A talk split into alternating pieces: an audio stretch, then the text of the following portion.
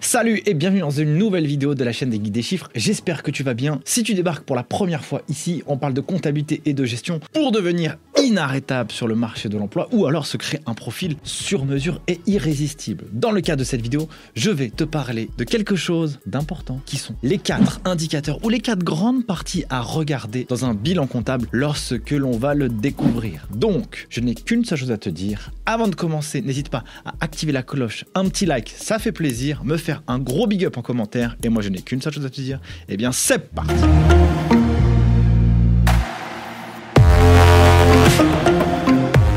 Commençons par introduire cette chose. Qu'est-ce qu'un bilan en comptabilité? Fastoche J'ai fait ça mille fois. Le bilan, c'est d'un côté ce que l'entreprise possède et de l'autre ce que l'entreprise doit. Dans ce que l'entreprise possède, on a ce qu'on appelle les actifs. Long terme, actif court terme. Actif long terme, les immobilisations. Par exemple, une boîte, lorsqu'elle va bosser, elle va par exemple investir des logiciels, elle va créer des brevets, développer un site internet, elle va acheter des machines, un ordinateur pour bosser typiquement chez les guides des chiffres. Cet ordinateur, si je l'achète, évidemment je ne l'ai pas acheté, je l'ai loué, mais si je l'achète, c'est une immobilisation. Pourquoi? Parce que grâce à cet ordinateur, ça me permet de faire des vidéos YouTube. Et donc, si je dis ce que c'est une immobilisation en comptabilité, c'est quelque chose que l'entreprise possède. J'ai acheté l'ordi. Qui a vocation à rester durablement dans l'entreprise? Bah oui, évidemment. Si je l'utilise, il va pas s'user à la première utilisation, mon ordi. Qui a vocation à créer des avantages économiques futurs? Je l'utilise pour faire une vidéo YouTube. Et donc ça crée des avantages économiques futurs pour la chaîne des guides des chiffres. Il y a des gens qui la regardent, qui la like, qui la commandent, qui s'abonnent. Et donc moi, en tant que créateur de contenu, eh bien, ça a un impact positif dans le développement de mon projet. Par exemple, l'école en ligne, les geeks des chiffres. Voilà pour cette partie. Donc je parle de l'ordinateur, mais ça pourrait être une machine, une voiture, des serveurs, des bureaux, des locaux, j'en passe et des meilleurs. Donc ça c'est la partie de l'actif. Autre partie qu'on a dans l'actif, on a ce qu'on appelle l'actif circulant, ce qui n'a pas vocation à rester durablement dans le temps. Les stocks, les créances clients, ce que les gens doivent à l'entreprise. Et inversement, de l'autre côté, on a ce qu'on appelle les passifs, ce que l'entreprise doit. Et donc on a les passifs long terme et les passifs court terme. Avant de vous détailler tout ça, je vais vous expliquer justement quels sont les grands indicateurs à regarder dans un bilan comptable, même si vous n'avez pas la compétence, la technique, ça vous permet de formuler un petit diagnostic. Première chose à regarder, c'est le cash disponible dans l'entreprise. Dans le bilan comptable, vous trouverez dans la partie active ce que l'entreprise possède. Ça veut dire que c'est l'argent qui est disponible en banque. Ça veut dire que c'est l'argent que l'entreprise peut mobiliser rapidement pour embaucher des salariés, investir, acheter des machines, acheter du marketing, ça, c'est possible. Cet indicateur est important. Si les disponibilités dans un bilan sont à l'actif, ça veut dire que l'entreprise a une trésorerie positive. Elle n'est pas à découvert. Ça, c'est un premier indicateur. Deuxième indicateur à regarder, ce sont les créances clients. Ça veut dire que c'est l'argent que les clients doivent à l'entreprise. Un bon chiffre d'affaires est un chiffre d'affaires encaissé. Excusez-moi du terme, mais on n'en a rien à faire d'une boîte qui a facturé et qui n'a pas encaissé l'argent. Ça, c'est quelque chose qu'il faut absolument regarder quand on va diagnostiquer un bilan comptable. Si vous, vous êtes financier, pseudo-financier ou financier en devenir ou entrepreneur et vous devez analyser les comptes de votre boîte, regardez ce poste créance client. Ça vous donne de la matière à savoir quel est l'argent qui est dehors, quel est l'argent qui roupille à l'extérieur de votre boîte et qui est chez vos clients. Et donc, il faut avoir l'œil aguerri là-dessus. Par exemple, si une entreprise crée de l'activité, a du chiffre d'affaires, fait même de la croissance et même rentable sur le papier. Si elle n'a pas encaissé l'argent des clients, elle est fichue. Elle est fichue. Quand on bosse en entreprise, le délai de paiement des créances clients est un sujet à prendre vraiment en considération. Je vous donne un retour d'expérience concret. Un jour, je devais avoir 25 ou 26 ans, je pense. Je suis responsable financier dans une société cotée. On m'embauche et on me dit Nicolas, une de tes missions va être de ramener le cash en entreprise.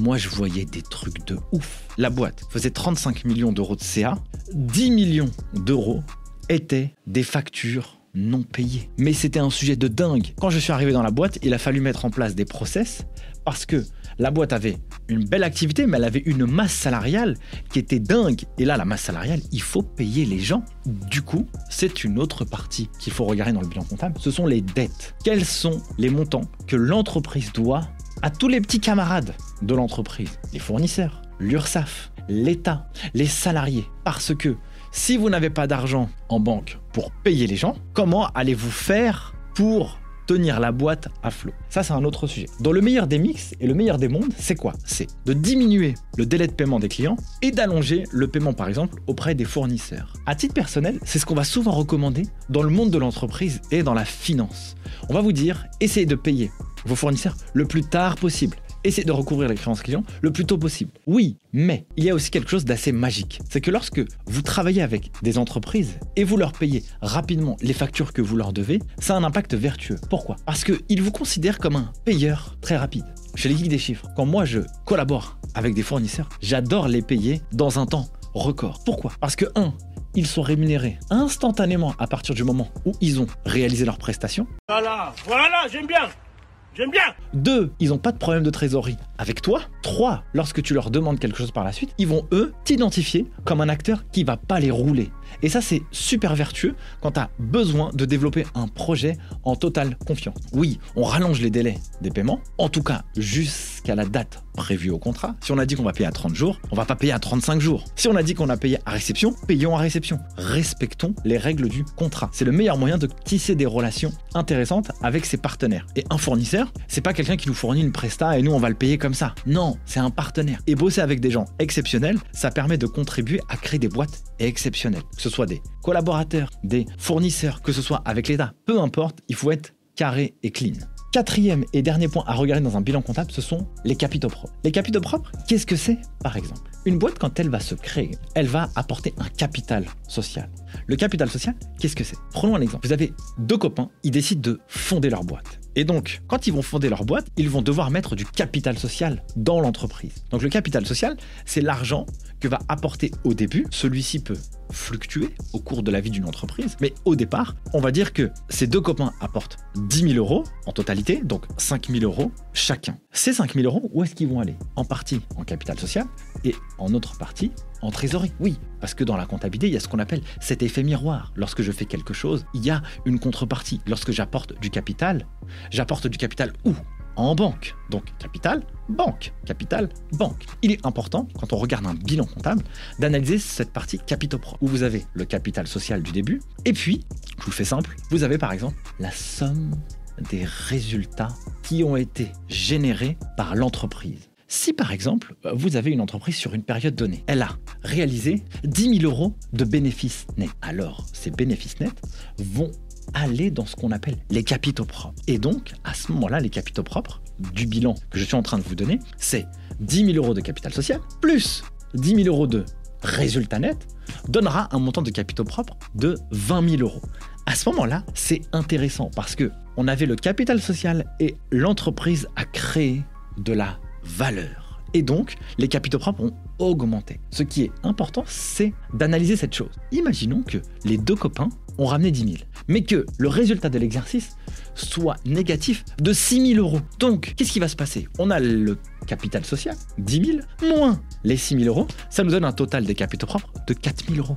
Et là, il y a une règle fondamentale. L'entreprise ne doit pas avoir une somme des capitaux propres inférieure à la moitié du capital social. Ici, la moitié du capital social, c'est 5 000 euros. 10 000 divisé par 2, ça fait 5 000. Et on a des capitaux propres de moins 4 000. Donc là, qu'est-ce qu'il faut faire? Alarme Convoquer une assemblée générale pour dire écoutez les cocos, qu'est-ce qu'on fait?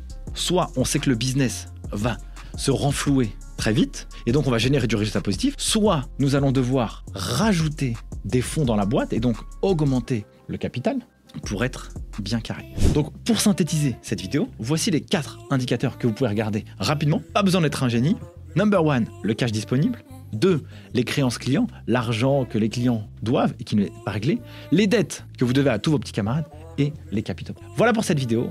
Si vous souhaitez aller plus loin et devenir un killer et un warrior dans l'univers de la comptabilité gestion, j'ai deux solutions à vous proposer. Si vous êtes entrepreneur, vous avez un cours totalement gratuit qui vous aide à piloter les chiffres de votre boîte en seulement deux heures par mois. Et si vous souhaitez évoluer dans l'univers de la compta gestion, eh bien, direction lesgeekdeschiffres.com directement en barre d'infos. Vous pouvez tester nos cours. On prépare les futurs experts comptables à valider les diplômes DCG, DSCG et DEC. Sur ce, je vous remercie d'avoir suivi cette vidéo jusqu'à maintenant et moi je n'ai qu'une seule chose à vous dire. À bientôt pour une prochaine.